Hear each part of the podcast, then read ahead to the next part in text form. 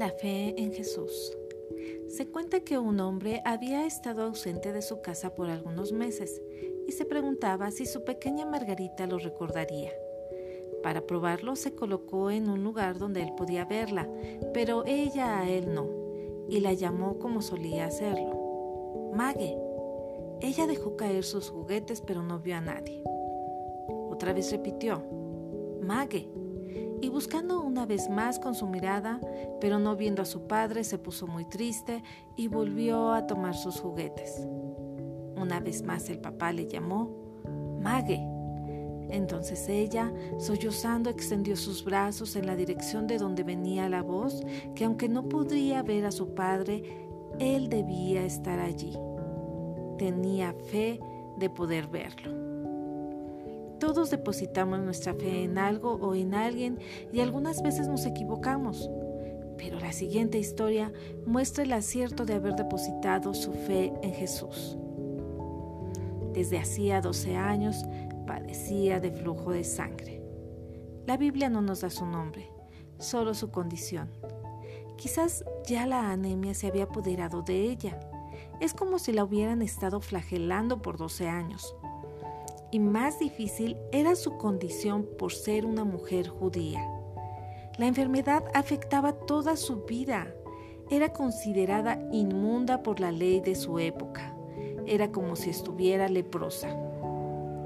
Quizás también tu enfermedad espiritual ha afectado tu vida con tu esposo, con tus hijos, tus amigos y sobre todo con Dios. Los médicos la habían desahuciado pero no se lo decían. Quizás muchos de ellos solo daban falsas esperanzas. Muchas personas vagan por el mundo en busca de ayuda para su alma cansada y lo único que reciben son desengaños, religiones falsas, hombres queriendo ser Dios. Pero lo que los hombres no pueden hacer, Dios sí lo puede hacer. Tal vez esta mujer había tenido dinero, pero ahora era pobre y enferma probó de todo, desde el medicamento más caro hasta el remedio casero. Esto ilustra que los remedios humanos son ineficientes contra las enfermedades espirituales. Ahora no solo era tensión física, sino también tensión financiera. No sabemos cuándo ella oyó de Jesús, pero Él despertó su esperanza y volvió a encender la llama apagada en su corazón. Ella no pensó en tener una entrevista con Jesús, solo en tocar su manto. Para alguien sano, tocar el manto de Jesús no significaría nada, pero para ella significaba todo. Muchas personas reconocen que Jesús tiene poder, pero no el suficiente para ayudarlos. Y esa no es fe, pero ella sí la tuvo. Ella tomó una decisión y venció los obstáculos. Y el primero fue que para tocar a Jesús tenía que tocar a la gente, y si la reconocían perdería la oportunidad. Pero tomó el riesgo. La sanidad empieza cuando extendemos la mano, cuando damos el primer paso. El que busca, encuentra. La fe sin esfuerzo no es fe. No solo su cuerpo estaba enfermo, sino que en su corazón sufría de soledad, temor, desánimo pero cuando tocó el manto de Jesús sintió un cambio en su vida. La puerta no se abre a empujones, sino a quien la toca. Jesús está interesado en sanarnos espiritual y físicamente. Pablo dijo, de modo que si alguno está en Cristo, nueva criatura es. Las cosas viejas pasaron, he aquí todas son hechas nuevas. Ella tocó a Jesús secretamente, pero Jesús no estuvo dispuesto a que esto sucediera así. Quiso publicar el milagro, publicar la fe de ella. No sientas vergüenza al actuar a base de la fe. No podemos ser discípulos de Cristo a escondidas. Jesús reclama tu presencia. Quiere que estés delante de Él. Jesús nos consuela ¿Cuánto tiempo hacía que esa pobre mujer no escuchaba una palabra cariñosa?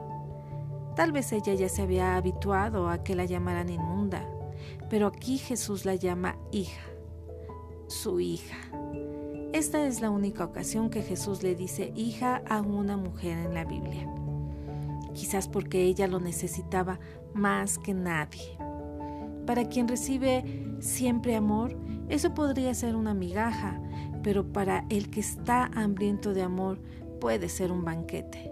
Y Jesús le dio un banquete a esta mujer y está dispuesto a hacerlo por ti y a hacer lo que nadie más está dispuesto a hacer por ti. Él nos dice, el que a mí viene, yo no lo rechazo.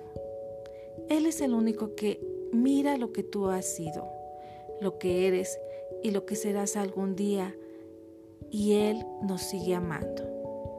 Él te está esperando.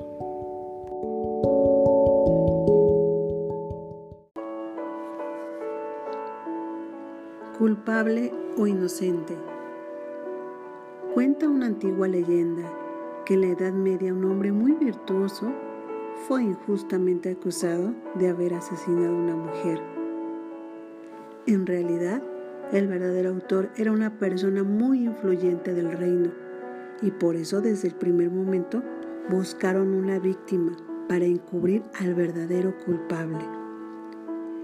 El hombre fue llevado a juicio sabiendo de antemano que tenía muy pocas posibilidades de ser declarado inocente. Antes del juicio, su destino ya estaba decidido. Iba a morir en la horca. El juez, que también estaba confabulado, trató de dar todo el aspecto de un juicio justo e imparcial, y por ello dijo al acusado, Conociendo tu fama de hombre justo, y sabiendo que eres fiel creyente, vamos a dejar tu destino en manos de Dios. Así que vamos a escribir en dos trozos de papel la palabra culpable e inocente. Escogerás uno y será la voluntad de Dios la que decida tu destino. Por supuesto, el juez había preparado dos papeles con la palabra culpable. La pobre víctima aún sin conocer los detalles, se daba cuenta que el sistema propuesto era una trampa. No tenía escapatoria.